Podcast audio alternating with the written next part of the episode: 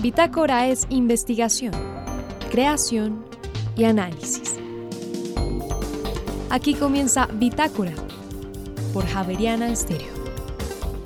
Muy buenas noches y bienvenidos a este miércoles de Bitácora. En esta emisión presentamos. El 17 de noviembre se celebró el Día de la Filosofía y el padre Vicente Durán nos explicará el significado y su importancia en la vida cotidiana y cómo están funcionando las estrategias para regularizar la vivienda informal en Bogotá. La arquitecta y urbanista javeriana Olga Lucía Ceballos tiene información sobre este tema. Y por otra parte, cómo fortalecer los procesos de producción en el agro colombiano. Esta hace parte de las preguntas que se responderán en el Foro Académico de Extensión Rural. Sus organizadores nos comparten algunos detalles. Y finalmente, cómo se manejan las flores en su proceso de inmortalización. De esta y otras inquietudes hablará una bióloga esta noche. María Fernanda Gutiérrez, José Vicente Arismendi, Laura del Soldaza, Juliana Sánchez y quien les habla Juan Sebastián Ortiz, estaremos con ustedes durante esta hora de Bitácora. Bienvenidos. El 17 de noviembre eh, se celebró el Día Mundial de la Filosofía. Ese día el padre Vicente Durán eh, hizo un videoclip con la Oficina de Comunicaciones y ustedes lo podrían encontrar en YouTube. Sin embargo, lo vamos a escuchar. El 17 de noviembre se celebra el Día Mundial de la Filosofía y muchos se preguntan por su pertinencia en el mundo de hoy. Desde el punto de vista práctico no sirve para mucho, son mucho más útiles la mecánica, la panadería o aprender a reparar celulares. La pertinencia es otra cosa, es el significado de algo con relación a un contexto. Así, preguntar por la pertinencia de la filosofía en el mundo de hoy equivale a preguntar qué tiene ella que decirle a las personas y a la sociedad en campos como la ciencia, la política, la relación con la naturaleza, la religión, las artes, el sentido de la vida, etc. La filosofía brota del asombro y de la curiosidad, de querer saber más. Literalmente es el amor por el conocimiento, por el saber, por la sabiduría. Y tanto ayer como hoy, los filósofos se dedican a pensar en cosas que otros no piensan. Por eso hacen preguntas un poco extrañas. ¿Por qué existe algo y no más bien nada? ¿En qué consisten el bien y la justicia? ¿Hay verdad en el conocimiento, en el arte, en la política o en la religión? No son preguntas fáciles de responder y quizás no existan respuestas definitivas, válidas para todos, pero el solo ejercicio de preguntar, argumentar, discutir y construir consensos es de enorme importancia social y personal. La pertinencia de la filosofía consiste entonces en hacer preguntas poco prácticas pero necesarias, porque el ser humano es esencialmente reflexivo, crítico e inconforme. Padre Vicente Durán, bienvenido a Bitácora, ¿cómo está? Muy buenos días, María, muy buenas noches, María Fernanda, me alegra mucho saludarte nuevamente. Óigame, em, mucha información en muy poquito tiempo, muy pilo, pero yo sí tengo un par de preguntas con respecto a eso. ¿Por qué celebramos el Día Mundial de la Filosofía? Esa es una magnífica pregunta para arrancar. Eso lo declaró la ONU, la Organización de las Naciones Unidas, eh, declaró el 17 de noviembre Día Mundial de la Filosofía y yo creo que mm, eso significa que para el mundo entero, para la ONU, para la humanidad entera, la filosofía es importante así como hay un día de la mujer, hay un día de la educación, hay un día para los temas que son importantes para el mundo, hay un día mundial de la filosofía. Pero más allá de eso, es el día en que se llama la atención a la humanidad sobre la importancia de reflexionar, de vivir una vida eh, conducida por la reflexión, por la argumentación, por el diálogo y por el intercambio de personas que a pesar de que piensan diferente, que proceden de religiones, de cosmovisiones diferentes, pueden sentarse y pueden argumentar y pueden conversar y pueden buscar consensos en medio de las diferencias, tener diferentes eh, opiniones, pero al mismo tiempo eh, converger en algunos puntos que son muy importantes.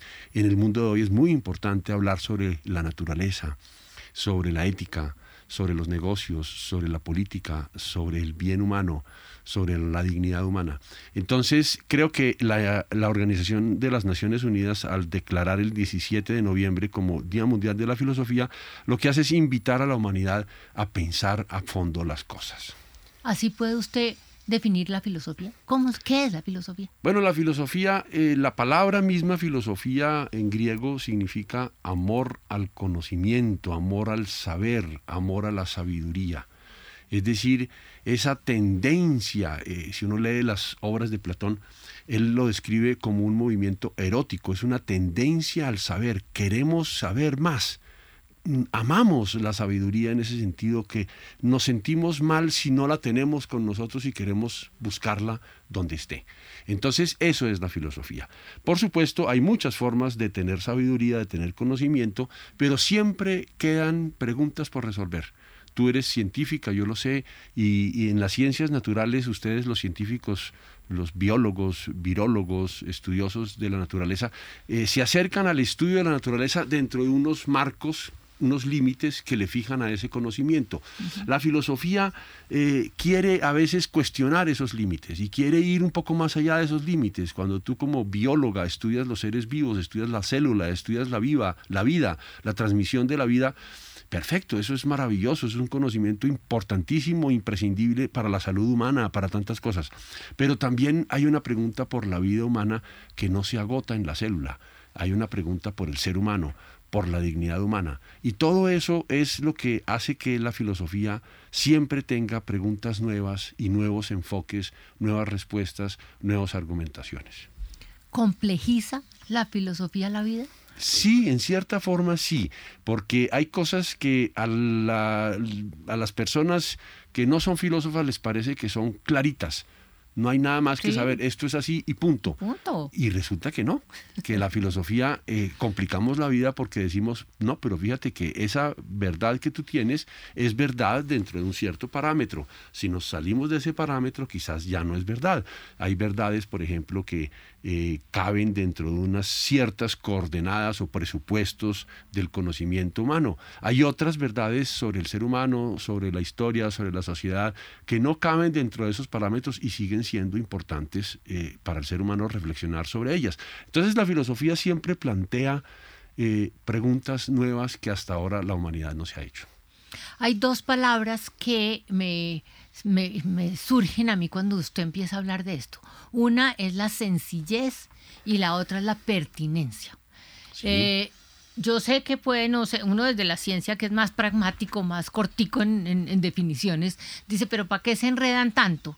Eh, ¿Es pertinente enredarse tanto? Y además cuando empiezan a explicarlo, usan siempre una terminología que se vuelve compleja. Entonces uno termina diciendo eso, es poco, es decir, nos enreda mucho la vida Sí, no la enreda. La filosofía a veces utiliza un lenguaje eh, técnico muy propio de los filósofos, mm. pero lo mismo le pasa a los biólogos. También construyen una terminología, un lenguaje que es muy propio y que solamente los biólogos entienden y que si uno quiere eh, estudiar o comprender un planteamiento en biología tiene que conocer muy, el significado de los términos más importantes que utilizan.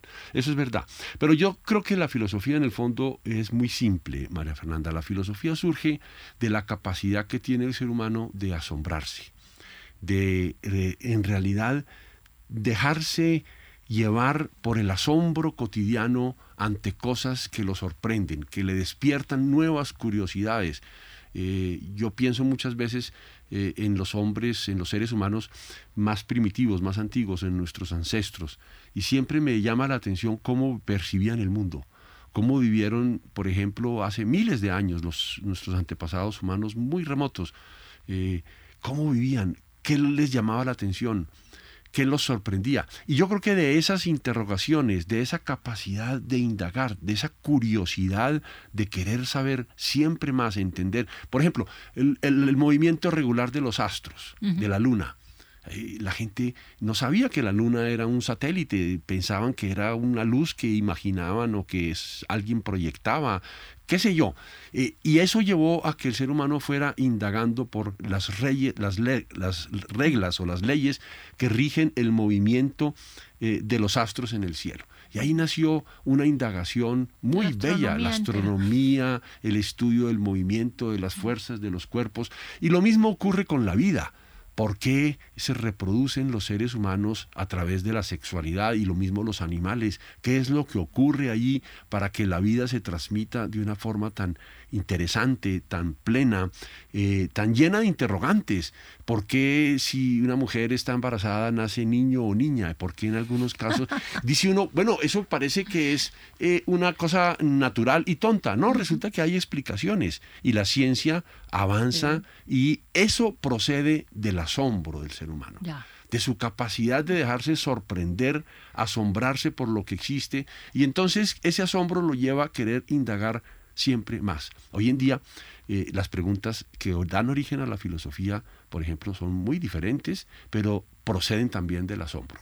Son preguntas que tienen que ver por el sentido de la vida, son preguntas que tienen que ver con la ciencia, que tienen que ver con el conocimiento científico, hoy en día con la informática, con los algoritmos que parece que rigen nuestra vida y controlan nuestra vida desde una cosa un poco metafísica, abstracta, que no sabemos cómo se llama, cómo se maneja, quién la dirige, que es Internet y de pronto tú empiezas a percibir que tu vida está siendo regida de una forma similar a como los más antiguos percibían que la vida estaba siendo también regida por los astros, por unas leyes que no conocían, que regulaban eh, legislaban sobre la vida humana, determinaban eh, las temperaturas, determinaban el largo o el corto del día, de la noche, el frío, el calor, tantas cosas. Entonces, eh, el ser humano es un ser inconforme, quiere siempre saber más y eso es y se mantiene como el origen de la filosofía. Usted en su eh, eh, clip que oímos hace un momento eh, dice que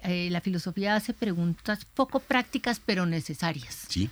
Hay una anécdota muy antigua de Tales de Mileto, uno de los primeros filósofos occidentales, que estaba mirando, observando las estrellas y iba caminando y no se dio cuenta y dio un paso en falso y se cayó y se cayó en la piscina. Y junto a él había una esclava, dicen algunos eh, eh, textos, una sierva o una esclava, una servidora, y, le, y, se rió y se burló de él y le dijo, si no puede con las cosas que tiene enfrente, ¿qué va a poder con las cosas que están tan lejos en el cielo?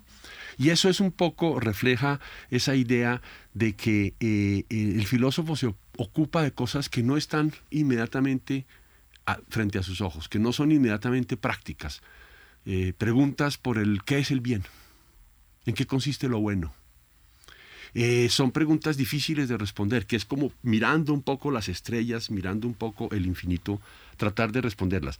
Ahora, hay preguntas ciertamente que eh, se salen de lo práctico, pero hay otras que son más prácticos, ¿no? Por ejemplo, tú puedes preguntar por el bien y eso parece poco práctico. Pero cuando preguntas, por ejemplo, por el bien y la justicia en la vida humana, eso ya implica algo de práctico y es que los hombres, los seres humanos necesitamos de justicia para vivir entre nosotros, para vivir bien, para vivir de una forma más organizada, menos arbitraria, y eso ya empieza a ser práctico. La filosofía no es directamente un saber práctico como lo es la panadería, lo digo ahí, que es muy práctico, hay que hacer pan y hay que, el pan debe ser bueno y debe venderse bien y debe ser nutritivo. No, la filosofía sirve para otras cosas, para problematizar, simplificar a veces la vida y para ayudarnos a descubrir cosas que a lo mejor son importantes y que si no nos las preguntaran, no nos cuestionaran los filósofos, no pensaríamos sobre ellas. Le voy a, cambiar el tema radicalmente porque hay una cosa que siempre me ha llamado la atención y es este título académico que uno recibe de PhD. Porque todos los que hemos llegado a esos niveles eh, tenemos un PhD, pero no somos doctores en filosofía, que es lo que significa el PhD. ¿Por qué se mantiene el PhD cuando uno hace estudios de, superiores a ese nivel? Sí, el Philosophy Doctor. El, eh, eh, es, el PhD es la forma anglosajona como se expresa el título de doctor. Y entonces es la manera como en el, sobre todo en el mundo anglosajón, en Inglaterra y en Estados Unidos se ha mantenido, los estudios de doctorado se equivalen a un título de doctor en filosofía en ciencias. Entonces se hace PhD, por ejemplo, en biología. O PhD. No tiene mucho sentido. Porque es doctor en filosofía y en ciencias. No, porque las, la filosofía es la, eh, en su historia es el origen de las ciencias. Entonces el doctor en filosofía es el que alcanza el nivel máximo de conocimiento. pero en filosofía, no en ciencias. No, pero en filosofía es amor a la sabiduría. Entonces, el que recibe un PhD, un doctor en filosofía, un doctorado en filosofía, en últimas, en esa tradición anglosajona, lo que se está diciendo es que ha acabado ha alcanzado el máximo nivel de estudios y de conocimiento. Entonces vale dejarle el PhD. Sí, sobre todo en los países anglosajones. En Pero en el nuestro. En el nuestro no, no es así. Nosotros no damos título de PhD, damos doctor en biología. Doctor en, sí. O doctor en medicina, o doctor en ciencias sociales, o doctor en derecho, o doctor en física. Pero es más cachetoso ser PhD, ¿no? para algunos sí. Sí, sí, eso, pero sí deberíamos quitarlo. Sí, es en inglés, ¿no? Eso, eso, es una cuestión de traducción de lenguas. Padre, eh, feliz día de la filosofía. Sí, lo celebramos hace poco. En la Facultad de Filosofía tuvimos diferentes actividades para celebrar eh, el Día de la Filosofía, para dar a conocer eh, la, motivación que está detrás de los estudios de filosofía. El ser humano no podemos dejarlo con respuestas superficiales. El ser humano merece respuestas de fondo porque hace preguntas buenas. Desgraciadamente hay mucha gente que nunca se hace preguntas de fondo. Pero yo creo que no, yo creo que en algún momento de la vida todos, eh, en una noche por allá, en una finca, solos, mirando las estrellas, se nos ocurren preguntas que trascienden lo cotidiano, que van más allá de lo que día a día nos interrogamos a nivel práctico, cómo lograr esto, cómo hacer esto, cómo hago para esto. No, a lo mejor es qué es, qué es esto, qué es el mundo, de dónde procedemos, cuál es el sentido de nuestro paso por este mundo. A eso da respuesta la filosofía, también la religión, a otro nivel, pero también la literatura. Muchas veces la literatura, los grandes autores de la literatura dan respuestas a muchas de estas preguntas, quizás sin proponerlo, pues, sin proponérselo, simplemente narrándonos una historia eh, bien interesante, a lo mejor descubrimos que en esa historia aparecen preguntas que nosotros también nos hemos hecho alguna vez. Y ahora en Bitácora, una muestra de la música sin fronteras de Javeriana Estéreo. País Camerún. Intérprete Daddy Mimbo. Canción Buba. Ya regresamos.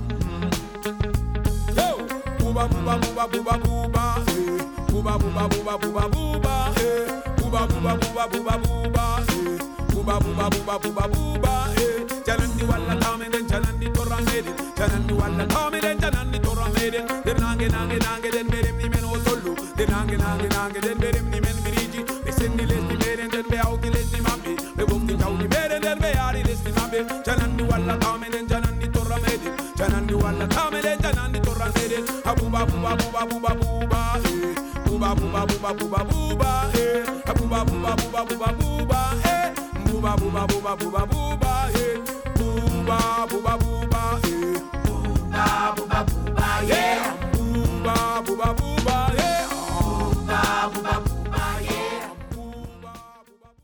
Lo ideal es que Bogotá y todas las ciudades del mundo crecieran ordenadamente, pero todos sabemos aunque eso es posible controlarlo, hay un siempre hay un fragmento, hay una porción que es imposible de controlar. Mientras hablamos en este momento en Javerian Estéreo, sabemos que hay gente que está llegando a la ciudad buscando cómo asentarse y buscando un pedacito de tierra por ahí, así no, así está en ladera, para poner unos palos y un techo y darle abrigo a su familia. La vivienda social eh, aparentemente es una política en el aire, según la arquitecta Olga Lucía Ceballos, a quien eh, le damos la bienvenida esta noche a Bitácora. ¿Cómo le va? Gracias, buenas noches, gracias por la invitación. Eh, profesora Ceballos, em, no es que en Bogotá no se esté haciendo nada por este tema de la vivienda social, pero lo que se está haciendo, según le entiendo yo, no es suficiente. sí, no es suficiente. Tenemos serios problemas, ¿no? Eh, tenemos serios problemas con la política de vivienda que generalmente eh, pues se ha tenido en la ciudad, una política más dirigida eh, a concertar, a acordar, a pactar con la formalidad, con el sector pues de la construcción y pues es entendible porque es un sector que tiene una gran incidencia económica pues en la economía de la ciudad, del país, ¿cierto? Porque vincula diferentes sectores productivos y eh, genera eh, pues mucho empleo, ¿no? Entonces, pues sí es un sector clave de la economía, eh, sin duda hay que tenerlo presente, pero de otra parte tenemos pues un problema y es pues los hogares son los hogares que no acceden a la vivienda formal por su irregularidad de ingresos, o sea, los hogares más pobres que no tienen empleo formal, que no tienen ingresos estables, que viven de la, del día a día, de la economía informal, eh, y que asimismo deben recurrir a la búsqueda de la oferta informal de, vivienda, ¿no? o sea, de la que no se da en este mercado eh, con licencia, con cumplimiento de normas urbanísticas, eh, sino el que se da en áreas de, rurales que no están todavía incorporadas al área urbana Ahora, lo que yo le entiendo, perdóneme que le interrumpa, es que la ciudad históricamente, después de combatir lo que se llamaban tugurios o asentamientos informales o subnormales, eso tuvo muchos nombres, eh, aplicó unas estrategias, eh, por lo menos una de ellas basada en Chile, ¿no es así en el, en el caso chileno? Pues digamos que hemos tenido varias etapas y el tema del mejoramiento de barrios efectivamente eh, viene posterior al tema de la erradicación de tugurios y estas medidas que eran eh, pues desconocedoras de, de, alguna manera de lo que la gente estaba buscando. Eh, ahora, mm, pues digamos desde años 80, 90, pues ha empezado el tema del mejoramiento barrial. de Chile se retoma más es la política formal del subsidio a la demanda, ¿cierto? Que, es la que tenemos ahora. ¿Qué quiere eh, decir subsidio a la demanda? Eh, que los hogares de bajos ingresos pueden recibir un subsidio para acceder al mercado. Es un apalancamiento que da el Estado. No les toca pagar toda la casa, sino una parte porque el Estado les pone un pedacito. sí, una parte lo subsidia el Estado. Eh, pero esta política pues tiene los problemas ya reconocidos que no le llega a todo el mundo y por eso, o sea, no le llega a los más necesitados, ¿cierto? Y eh, pues por eso estos hogares pobres siguen buscando en la oferta informal. Claro, es terrible, o sea, siguen cayendo en manos de la gente que especula y que... Exacto. Sí, porque no son hogares que puedan acceder a un crédito hipotecario, como el Estado no cubre el 100% del costo de la vivienda, salvo cuando se hicieron las 100.000 viviendas gratuitas, que fue para atender pues prioritariamente eh, víctimas del desplazamiento forzado, ¿sí? o sea, se priorizó alguna población, eh, pero en general pues acceder a la formalidad y acceder a un crédito pues es imposible para una persona que no tiene ingresos estables, ¿no? Entonces esto ha dificultado, se sigue haciendo mejoramiento barrial, eh, se sigue haciendo mejoramiento de vivienda, que son dos asuntos distintos. El mejoramiento barrial pues tiene que ver con la legalización del barrio, llevarles servicios públicos, domiciliarios, eh, pavimentar vías, ¿cierto? Eh, y el, el, el tema del mejoramiento de la vivienda ya tiene que ver con que la gente legalice la tenencia. ¿Por qué? Porque la gente suele eh, pactar la compra no con escritura, sino con promesa, porque generalmente quien, comillas, les vende no es el dueño de la tierra, es un invasor, es lo que se ha denominado eh, en una época urbanizador pirata, eh, ahora les dicen los tierreros, y ellos pues lotean y eso es una industria, es una industria terrible, delincuencial. Sí, es delincuencial, exacto. Y entonces el Estado, frente al hecho cumplido, dice, bueno, que es peor echar a esta gente de aquí, más bien va legalizando la cosa, va pavimentando y les conecta servicios públicos y que la gente empiece a pagar. Sí, sí es esto. Digamos de otra, de, una parte, estaba viendo ahora una crítica del profesor Carlos Tobar de la Universidad Nacional, que plantea que la legalización busca más, es de alguna manera eh, captar ya impuestos también, digamos, de, la gente y eh, realmente no se vuelve entonces un apalancamiento para salir de la pobreza, eh, sino simplemente sí se reconoce y se formaliza y se lleva como a esa formalidad de pague por estar ahí, pero no hay procesos reales de apalancamiento, ¿no? Entonces, digamos que, es un poco difícil para la gente, para mucha gente en los barrios populares, eh, superar la pobreza. Ahora, eh, arquitecto Galucía Ceballos, usted además de arquitecta es urbanista y lo que entiendo en un eh, artículo que vi publicado en la revista Pesquisa Javeriana es que hoy en día esas, esas estrategias de trabajo con personas que construyen donde pueden y, a veces son víctimas de gente que se aprovecha de ellos. Eh, esas estrategias de formalización están un poco en el aire, eso está como por piloto automático, pero no, hay, no parece que hubiera una estrategia de ciudad para solucionar el problema de fondo. Pues digamos que obviamente el plan de ordenamiento territorial y la nueva política integral del hábitat pues están contemplando eh, actuar sobre estos sectores. Hay hay, dos situaciones. Una es el control urbano, mm, que no es sencillo. Eh, no es sencillo pues por la extensión de la ciudad y por la capacidad misma institucional de ejercer control. Eh, y de otra parte, pues, lo que usted decía, ¿no? Hay unas mafias que están allí, que no son tan fáciles de erradicar, ¿cierto? Eh, entonces, bueno, hay, hay, un problema. Y hay otro problema de capacidad del Estado de invertir realmente en estas zonas, ¿no? Entonces los procesos pues se dilatan, son muy extensos en el tiempo y cuando ya el Estado va a legalizar una parte, ya más arriba de la montaña, porque ya estamos, pues hemos ido subiendo la montaña. La ya la cosa está crecida. Sí, claro, ya sigue aumentando y sigue invadiendo zonas rurales, ¿no?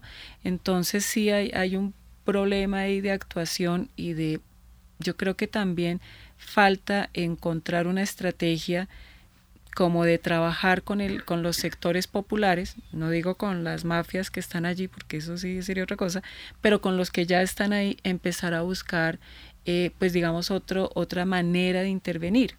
Un poco eh, puede ser lo que hace Plante Razas en términos de lo que hace el habitante popular y es buscar que su vivienda se densifique para poder alquilar parte de su vivienda y captar ingresos. Eh, lo hacen de cualquier manera, sin, sin, ninguna eh, seguridad estructural, sin condiciones adecuadas de habitabilidad, eh, pero lo hacen, ¿sí? O sea, la gente logra con el préstamo de codensa, eh, con ganarse un chance, con lo que sea, o indemnizaciones incluso por, por accidentes de tránsito. He conocido casos que con las indemnizaciones de sus muertos invierten en sus casas. Plan Terrazas pues plantea un poco la densificación, pero pues tiene un alcance limitadísimo, el presupuesto es muy, muy limitado. Entonces, pues las acciones no son contundentes, ¿no? No logran mm, de alguna manera impactar ese mercado que se va saliendo cada vez de la periferia de la ciudad, de, la de lo que es pues el área urbana y sigue invadiendo áreas rurales, ¿no? Con todo lo que pues lo dañino que es, por ejemplo, en la zona de la reserva forestal de los cerros orientales, pues es gravísimo que, pues que se siga extendiendo invasiones sobre esta zona y sigue pasando. Así es. Pues eh, profesora Olga Lucía Ceballos, muchas gracias por acompañarnos esta noche en Bitácora y bienvenida siempre. Muchas gracias de nuevo por la invitación. En Javeriana Estéreo, el trino del día.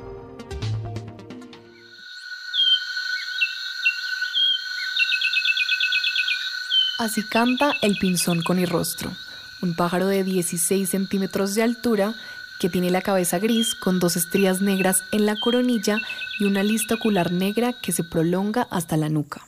El pico es en forma de cono y de allí su nombre. Habita en los matorrales bajos, campos enmalezados o en bosques en crecimiento. Le gustan los insectos, especialmente los grillos aunque también come semillas, frutos y de vez en cuando una lagartija o una ranita. Ambos miembros de la pareja alimentan las crías. El trino del pinzón con el rostro forma parte del Banco de Sonidos de Aves Colombianas recopilado por el Instituto von Humboldt y la Universidad de Cornell.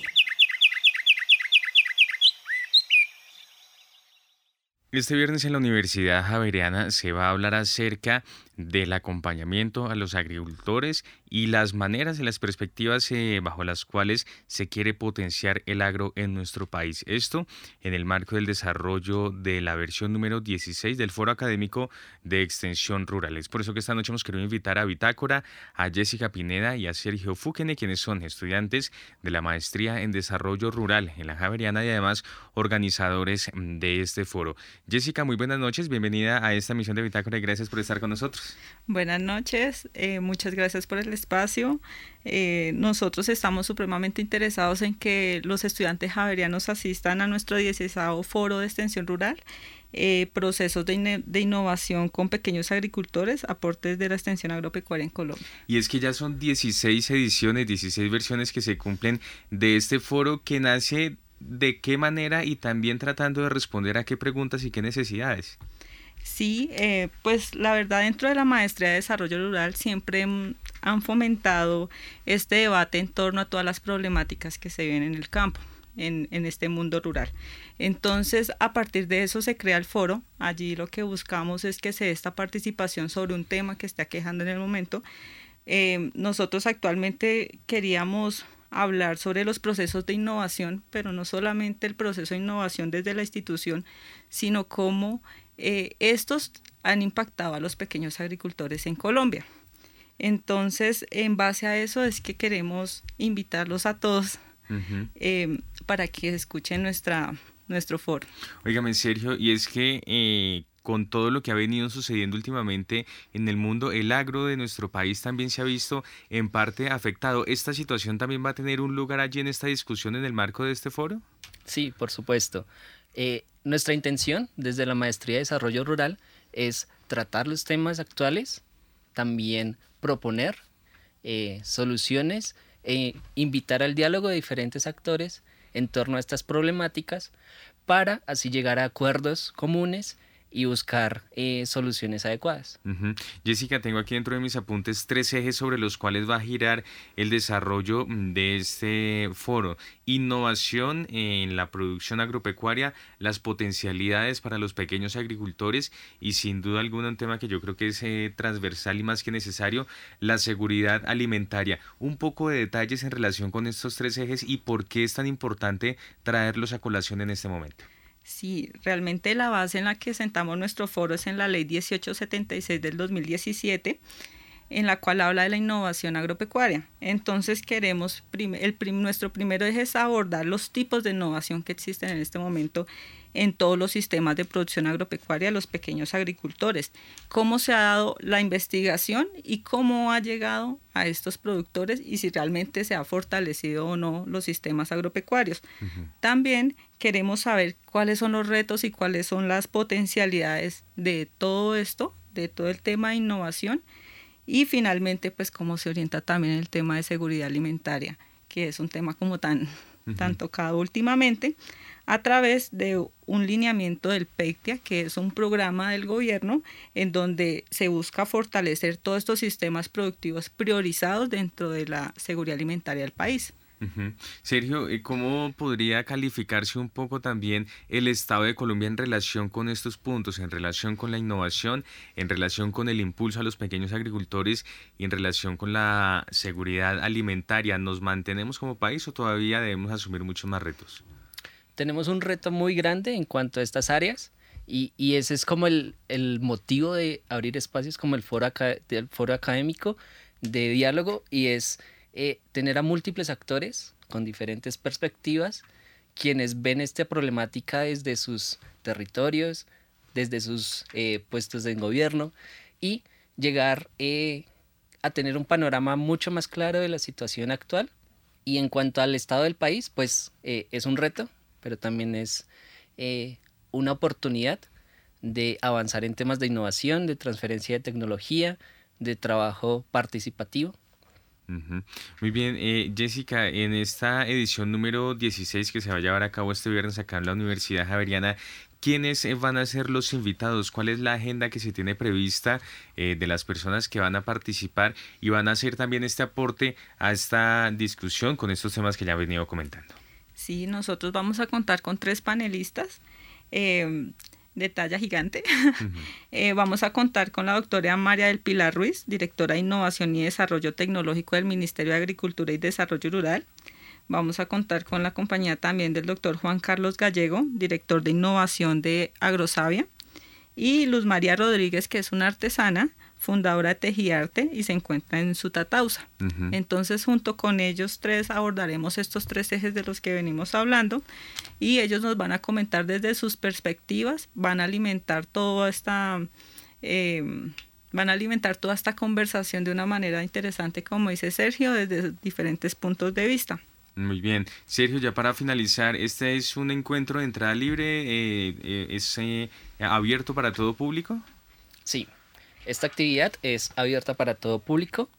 Vamos a estar eh, desarrollando esta actividad en el Auditorio Marino Troncoso, en el edificio Fernando Barón de la Universidad Javeriana, de 2 a 5 pm. La entrada pues es libre, eh, no va a haber restricciones en cuanto al ingreso y también se prevé poder transmitir vía Facebook Live para aquellos que no están en Bogotá.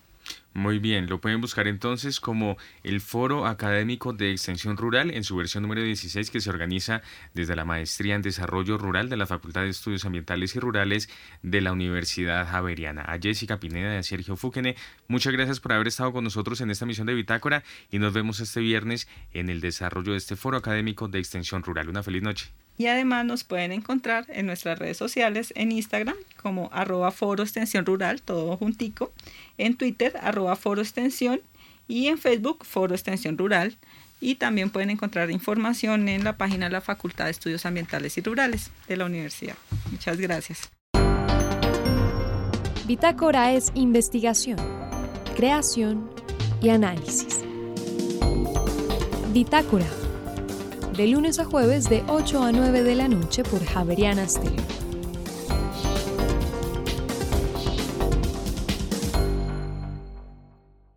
Todos hemos visto por aquí las flores inmortalizadas, se han vuelto como una de las cosas que uno encuentra en las casas y la verdad son muy bonitas, pero ¿cómo se hacen? Eh, Eliana García es bióloga de acá de la Universidad Javeriana y tiene como uno de sus quizás un emprendimiento este, este hacer. Eliana, bienvenida a Bitácora, ¿cómo está? Hola, hola, muy bien, muchas gracias. Bueno, cuénteme primero eh, ¿cómo, cómo se inmortaliza una flor. Usted tiene, ve la flor en el jardín, la corta y... Eh, bueno, pues primero manejamos como un principio de recolección responsable, entonces encontramos más bien flores y buscamos que estén caídas para no cortarlas directamente pues del jardín o si no las conseguimos directamente en las floristerías y luego procedemos a preservarla. Dependiendo del tipo de flor, entonces se utiliza una técnica diferente.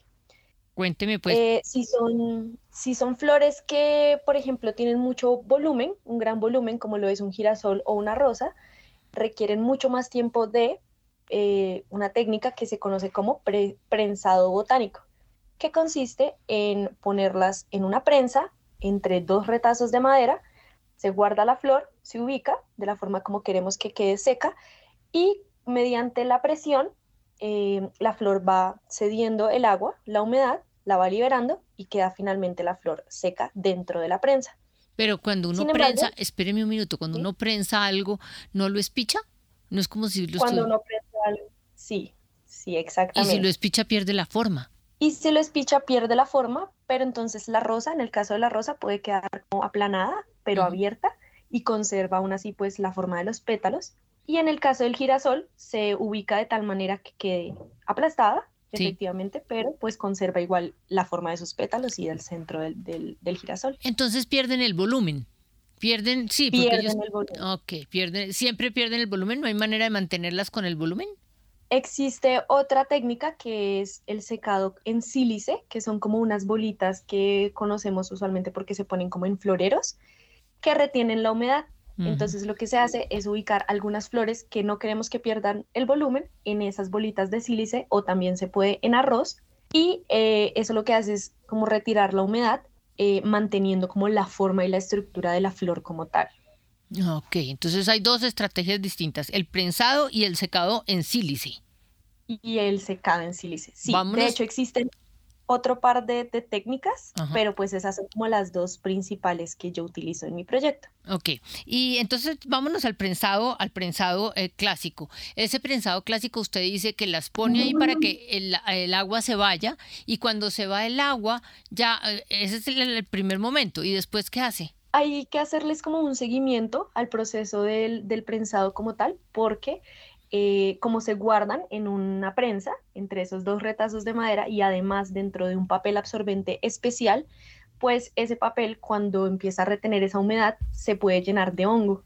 Entonces hay que hacerle un seguimiento a lo largo de los días y de las semanas para retirarle y cambiarle ese papel. Si hay que retirar y cambiar también los retazos de madera, se cambian para evitar que le salga hongo a la flor y que se pierda durante el proceso de secado solamente la prensa y la deja que se va secando, no le echa nada, no le eh, ¿cómo hace para que el agua salga espontáneamente? No, no le aplico nada, eh, digamos que por presión es que sucede como que el agua sale de la flor, pero sí hay que estar eh, cambiando constantemente el papel para asegurarnos de que no se pudra, por así decirlo, la flor con el tema de los hongos. Hasta que el papel salga, salga seco, dice usted. Exactamente. Y hasta que eh, nos demos cuenta que la flor pues ya está lo suficientemente seca al tacto. Eso se sabe tocando la flor. Eh, esa era mi siguiente pregunta, porque en general quedan como más fuertes. Es decir, si usted coge un pétalo de una rosa y lo toca mucho, puede correr el riesgo de como desbaratarlo, pero si usted toca un pétalo de una rosa seca, usted, usted lo siente como más teli, como si fuera más telita o no. Eh, sí, de hecho adquieren como una postura un poco más rígida cuando están secas, pues por lo que la humedad es como lo que le da esa plasticidad, como ese movimiento a la, hoja y a la, y, a la, y a la flor como tal. Quedan un poco más secas y claro, al tacto son mucho más frágiles, se pueden quebrar se, pueden quebrar, entonces toca manipularlas con unas pinzas especiales para coger pues material seco. Ah, yo pensé que era al contrario, que cuando quedaban secas quedaban un poquito más duras. Eh, ¿Cómo hace para que se mantenga el color? El color, bueno, realmente es una cuestión de ensayo y error y de probar porque no todas las flores y no todas las hojas conservan su color. Eso va a depender de los cuidados que se tenga durante el proceso de secado en la prensa y va a depender también, por ejemplo, de aplicarles un poco de aceite de coco, como con un pincel por encima en una capa muy delgadita, que tiene un efecto pues en la conservación del color. Sin embargo, eh, va a depender mucho de la flor. Hay flores como las hortensias, que son muy comunes pues en, regalos y en floristerías también, que conservan muy bien su color, pero digamos las blancas tienden a ponerse un poco más amarillas o un poco más cafés, mientras que los colores azules, morados y verdes se conservan muy bien. Es algo ya más natural, como el proceso natural de la, de la flor. ¿Cuánto dura una flor de que usted ha secado? ¿Cuánto tiempo dura después? Es decir, usted, si yo la, la compro y se la llevo a alguien de regalo, ¿cuánto tiempo ya esa flor se desbarata? Listo. Eso también depende de como tal el cuidado que se le dé a esa florecita. Si esa flor ya está completamente seca, pero se expone al sol, puede correr como el riesgo de que se empiece a manchar. Igual, si le cae un poco de agua, también tiende a mancharse. Entonces, la mejor manera de preservar la flor como tal, sin que se pierda su color y, sin que pues adquiera estas manchas, es evitando el contacto directo pues de la luz solar y del agua. Por eso las organizan y las enmarcan como en cuadros y entonces la dejan eh, metidas entre, entre eh, cuartos pues que no les entra la luz. Eh, y en general esa puede durar muchos años si yo la dejo en esas condiciones. Sí, puede durar muchos años. He tenido cuadritos de clientes de hace dos años que se conservan a la perfección los colores. Mm, mire usted. Bueno, vámonos ahora a la otra, al secado en sílice, porque usted dice que puede ser en sílice o en arroz. Entonces me hizo, me, quedé pensando cómo mete la mata, la planta en arroz para que yo, yo quiero que mantenga la forma y que mantenga el volumen, ¿cierto? Porque a uno de pronto le regalan una rosa inmortalizada y uno dice, bueno, ¿y esto cómo así que tiene? ¿Cómo la hicieron? Eh, se consigue un recipiente y ese recipiente se llena de arroz o de sílice. Entonces esas bolitas lo que hacen es empezar a retirar pues la humedad de cada una de las florecitas que ponemos y pues la flor tiene que quedar completamente cubierta en ese, en ese material. El arroz tiene una función muy similar a la del sílice porque también es absorbente. Entonces, claro, eh, el arroz y las bolitas se llenan de agua, la flor queda completamente seca, pero conserva su volumen eso sí, son supremamente frágiles, entonces también toca manipularlas con pinzas. Sí, óigame, ¿y cómo hace? porque la rosa tiene, es, empacada así como una cebolla, que tiene capas, capas, capas de pétalos. ¿Usted cómo hace para que le entre la rosa hasta por dentro de los pétalos? Usualmente eh, lo que hago es como meter la rosa y si por ejemplo veo que es demasiado gruesa, que tiene muchas capas de pétalos, le retiro algunas superficiales para que quede un poco más, eh, como con menor volumen y la sumerjo y pues encima le aplico una capa mm, de, de, sílice para que el sílice también entre y seque la parte interna de la flor. ¿Y cuántos días se demora eso? Es un proceso eh, que puede durar una semana como puede durar dos meses en mm. estar completamente seca. ¿Y no se pudre mientras tanto? Y no se pudre. Si, por ejemplo, es una flor que sabemos que contiene mucha humedad, es mejor sacarla del sílice después de una semana y cambiarle esas bolitas que, tenía. Ya, claro. Por unas nuevas. Oigan, el otro día me regalaron una rosa inmortalizada azul. Y me quedé pensando cómo le han metido el azul. Eh, bueno, pues yo creería que eso es un proceso más eh, de lo que pasó antes con la flor, que la pintaron. Ellos suelen usar como un spray o algo así para darle, para darle ese color, porque claro, ese no es el color natural de la rosa, ¿no? Sí. No, que luego sí la, la conservan y pues igual dependiendo también el tipo de pintura que utilicen, se, se conserva el color o lo va perdiendo. Eh, porque es que le iba a comentar que uno ve a veces que ponen las flores en agua con color y después de un rato eh, la flor termina cogiendo esos colores del agua. ¿Eso es así como lo ve uno? ¿Así podría ser? Pues a mí me parece un poco más, más complejo, realmente no, no he visto que pase.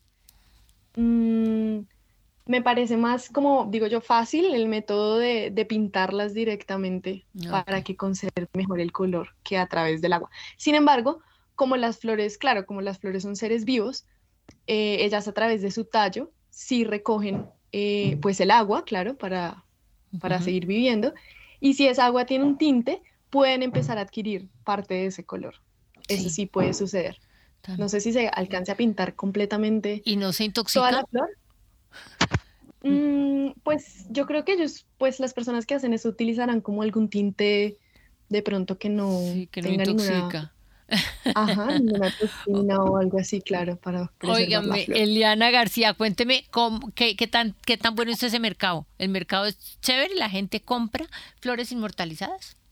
Sí, claro que sí. Mira que em, al ser un producto pues muy innovador, es, es, una tendencia como, es algo muy nuevo, es decir, acá en el país, el tema de la preservación botánica y enamora mucho porque el producto es personalizado, entonces eh, cualquier persona pues puede elegir cómo quiere que vaya su cuadro, puede mandar a hacer un tributo a una persona que quiere, incluso he hecho cuadros mm, con imágenes de las mascotas, de las parejas, de las personas, de los seres eh, pues de la familia, entonces resulta ser pues un, un producto muy bonito, ¿no? Y personalizado, pues que es como lo que más se busca a la hora de dar un regalo, de dar un detalle. Pero cuando usted me dice que eh, salen figuras, primero tiene que pintar las cosas y después les pone florecitas encima, ¿o qué?